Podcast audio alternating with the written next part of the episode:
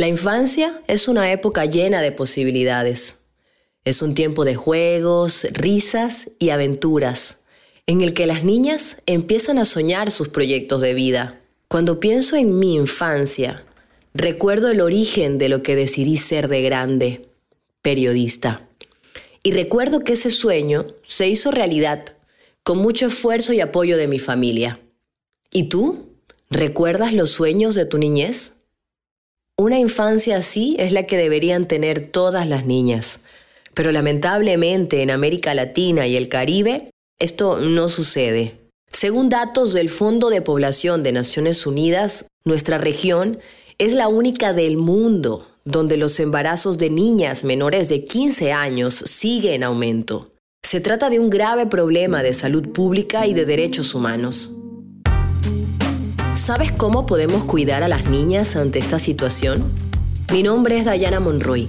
Esto es Niñas, no madres. Las niñas merecen soñar y estudiar, tener aventuras y con amigas jugar. Un podcast que nos explica qué podemos hacer para proteger la salud y la vida de las niñas latinoamericanas. Porque son niñas no madres, como sociedad debemos escucharles.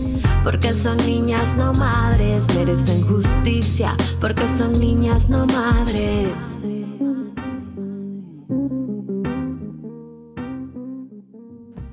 Garantizar que las niñas de América Latina puedan crecer y vivir libres de violencias es una tarea de todos.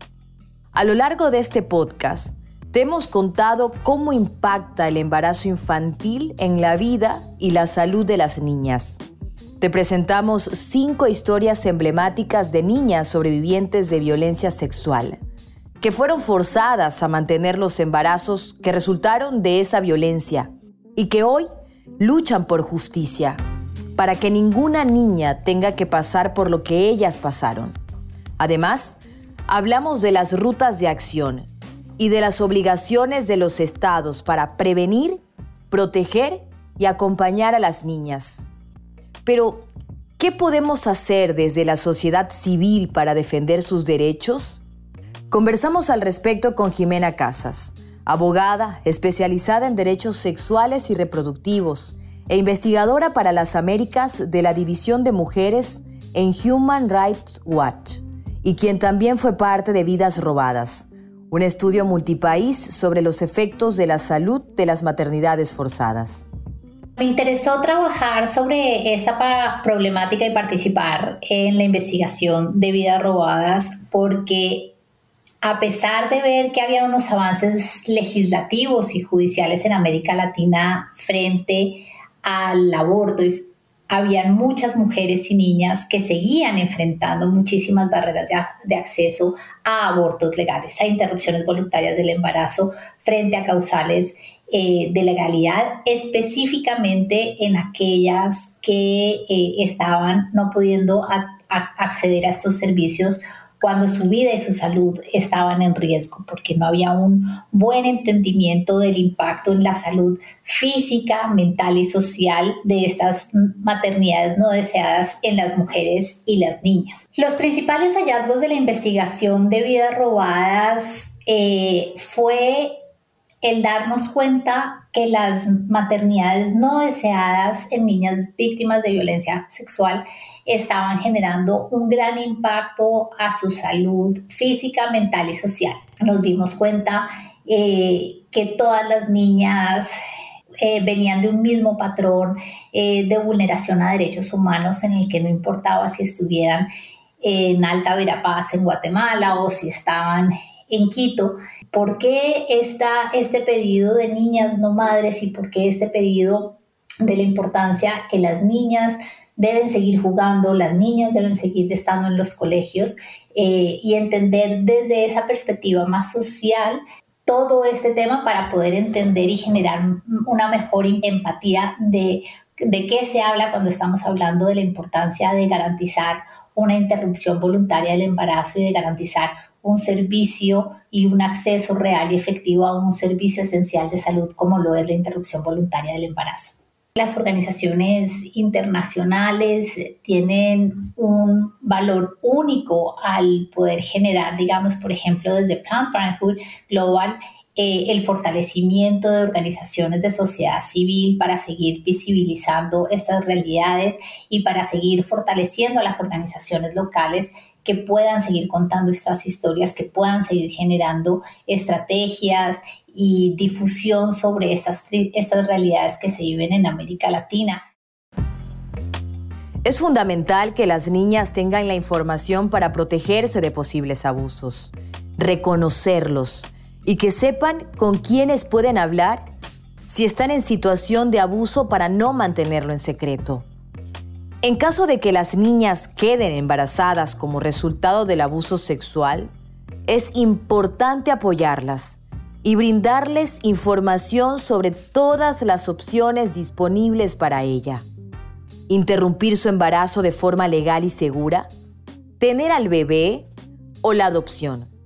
Las niñas tienen derecho a decidir qué quieren para su presente y su futuro. Claro que para esto es necesario romper con el ciclo de violencia, para que las niñas no se vean nuevamente expuestas a sus agresores y puedan empezar su camino de reparación. Conversamos al respecto con Bárbara Stracali, psicóloga especializada en el abordaje de traumas infantiles como el abuso sexual. Para acompañar cualquier violencia contra la infancia, sea la que fuera, necesitamos trabajar transdisciplinariamente y la institución de justicia, por ejemplo, también eh, no está funcionando como debe. ¿Qué es transdisciplinariamente? Que tenga todas las patas eh, el sistema para que eh, se cubra todas las necesidades que tiene la niña. De nosotros depende que las niñas puedan vivir una vida libre de violencias, pero no debemos olvidar que garantizar sus derechos es una obligación de los estados. Por eso, también debemos exigirles que cumplan con los estándares internacionales para el abordaje de la violencia sexual y que haya una justicia ejemplar que siente un precedente para garantizar justicia a las niñas sobrevivientes. ¿Por qué es importante el acceso a la justicia? Porque estamos convencidos de que el acceso a la justicia tiene que intervenir de manera efectiva para el acompañamiento integral a niñas víctimas de abuso sexual que llevan adelante eh, un embarazo. Eh, bueno, eh, ante todo, porque el poder entender, y es lo que hablábamos al principio, el poder integrar lo que, lo que yo pienso como el bien, lo que, lo que nos han dicho desde que éramos muy chiquititos, que es el bien, que es el bien, eh, eh, que me cuidan, que me protegen, que yo estoy a salvo. integrar esa idea, es una idea, ¿sí? con la experiencia se rompió. La familia es lo primero, en el colegio estás a salvo, eh, nadie te va a hacer daño, pero pasó esto. Bueno, entonces viene la justicia y ordena, ¿qué ordena? Que la idea, mientras la reparación afectiva está ocurriendo, es decir, el sistema de justicia, el trabajo transdisciplinario con la psicología, se van tejiendo con el sistema de salud Existen muchas otras acciones que podemos realizar en nuestro día a día para proteger a las niñas latinoamericanas. Por ejemplo, si formas parte de una organización, puedes realizar un proyecto para abordar las maternidades forzadas infantiles y promover espacios de reflexión ciudadana al respecto. Y claro, otro de los puntos centrales para actuar en defensa de las niñas es la educación sexual integral. Ya lo dijimos, pero nunca está de más recordarlo. Por eso le pedimos a Alessia Lund Paz, docente y creadora del proyecto Emma y yo, que cuente qué acciones puedes llevar adelante en el aula y en la casa. El consejo que yo siempre doy es, primero, no verlo como, como una sola conversación, porque definitivamente no es algo que vamos a deber conversar una sola vez, sino eh, apuntar a que en casa creemos un ambiente de confianza para que los chicos y las chicas, si les chiques, pregunten sobre la sexualidad en general cuando quieran, ¿no? Cuando, cuando se les ocurra, cuando aparezca a lo largo de la vida. Y para crear ese ambiente de confianza, obviamente, tenemos que hablar de sexualidad desde chiquititos. La primera lección de educación sexual integral siempre va a ser eh, apenas el niño, la niña, el niño comienza a hablar, ¿no? Y así como identifica que tiene una nariz, un brazo y un codo, también tiene que identificar que tiene una vulva o que tiene un pene, ¿no? Con los nombres tal cual, nada de pajaritos, ni florcitas, ni apodos graciosos, sino los, los, los nombres como, como se deben y que nadie debe tocar su cuerpo, ¿no? Pero para poder crear en casa este, este ambiente en el que los chicos y las chicas y las chicas se sientan en, en confianza, ¿no? Creo que lo más importante es un trabajo previo de concientización y, y, de prevención.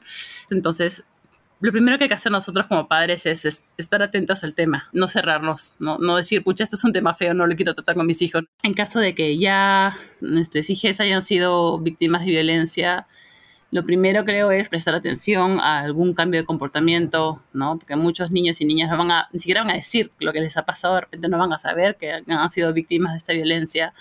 Entonces, estar nosotros atentos, eh, conversar siempre mucho. Si el niño y la niña llegan a, denunciar algo, obviamente siempre creerle a la víctima, no culpabilizarla, ¿no? hacerle el acompañamiento debido. Y esto es lo que creo que es más importante parar. Enseñarle a los niños y a las niñas que, que de nuevo, que en casa se puede hablar, que pueden tener gente de confianza a la que les diga, ¿no? a la que les, les puedan confesar su incomodidad con otra persona y que, y que estemos ahí para apoyarlos, ¿no? para creerles. Cuando decimos que proteger a las niñas para que puedan seguir jugando, estudiando y ocupando todos los lugares que le corresponden es una tarea de todas las personas, es realmente así. Y eso incluye también a los medios de comunicación y la publicidad. Le preguntamos a Natalia Herrera, periodista colombiana, ¿qué puedes hacer si trabajas en medios para generar conciencia pública sobre la magnitud, complejidad y persistencia de las maternidades forzadas en niñas en América Latina y el Caribe.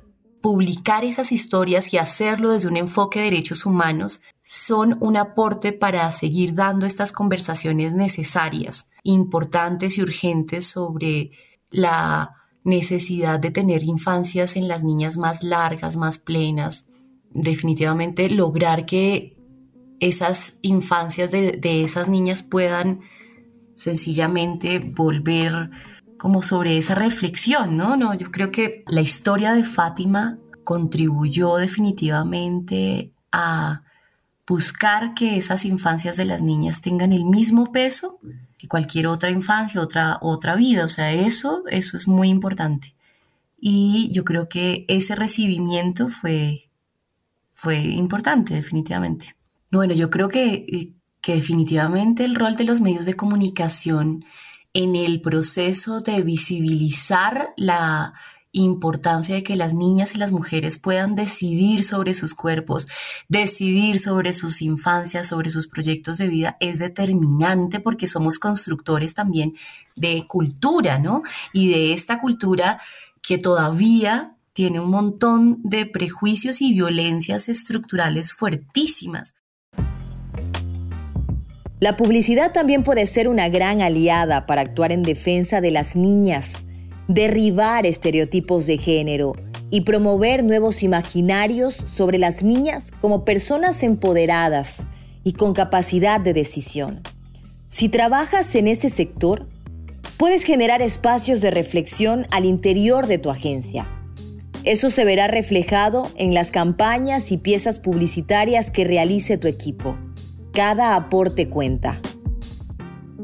Por último, los y las artistas tienen un gran poder para movilizar a la opinión pública y abrir el debate sobre las necesidades y derechos de las niñas que no quieren que sus infancias sean interrumpidas por la maternidad forzada.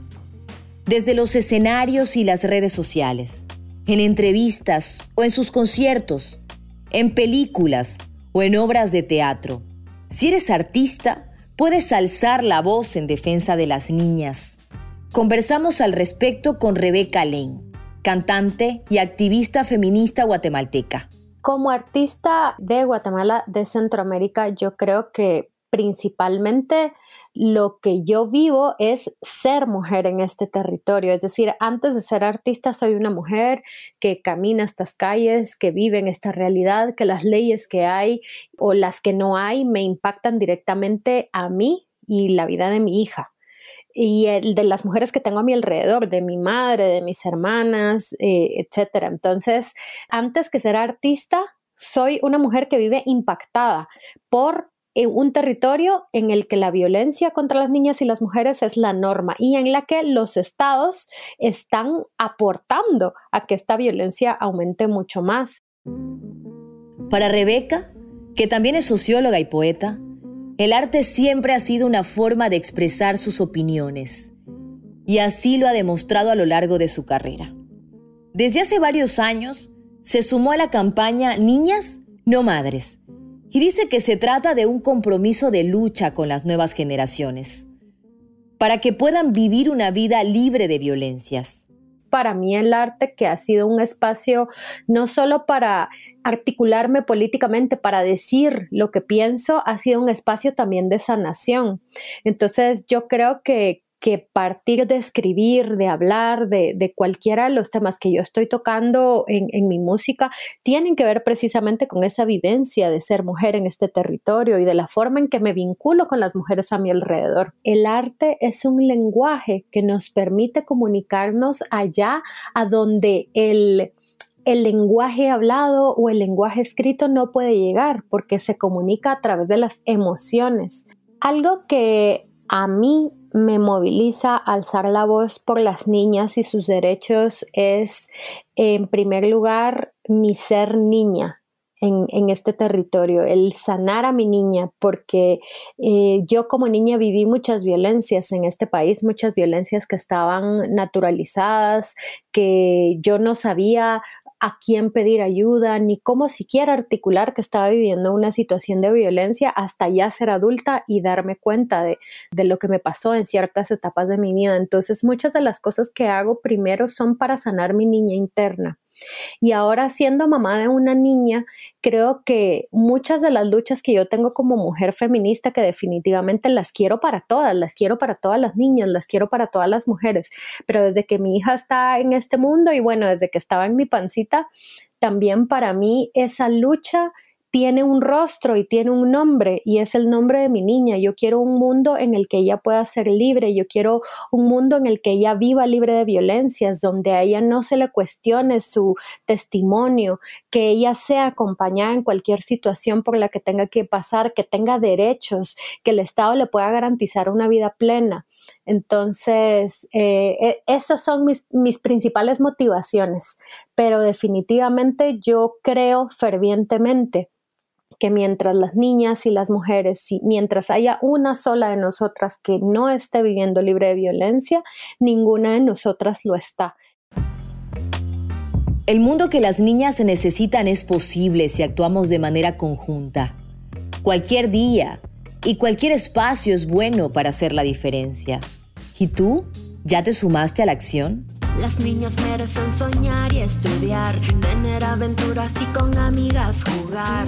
Esto es Niñas, no Madres, un podcast original de la campaña latinoamericana Niñas, no Madres con el apoyo de Posta y Planta. Vidas libres de miedos, no vivir en encierro, que la violencia no les arrebate sueños. Pero cada año más niñas y adolescentes ven sus proyectos de vida interrumpidos de repente. Sufren violencia y abuso sexual y embarazos no deseados, qué mundo más desigual. Alcemos la voz en defensa de las niñas latinoamericanas, para que todas puedan decidir sobre su salud, su vida, y su futuro. Ellas nos necesitan. Es hora de actuar. Para más información, ingresa a niñasnomadres.org. Porque son niñas no madres, como sociedad debemos escucharles. Porque son niñas no madres, merecen justicia. Porque son niñas no madres.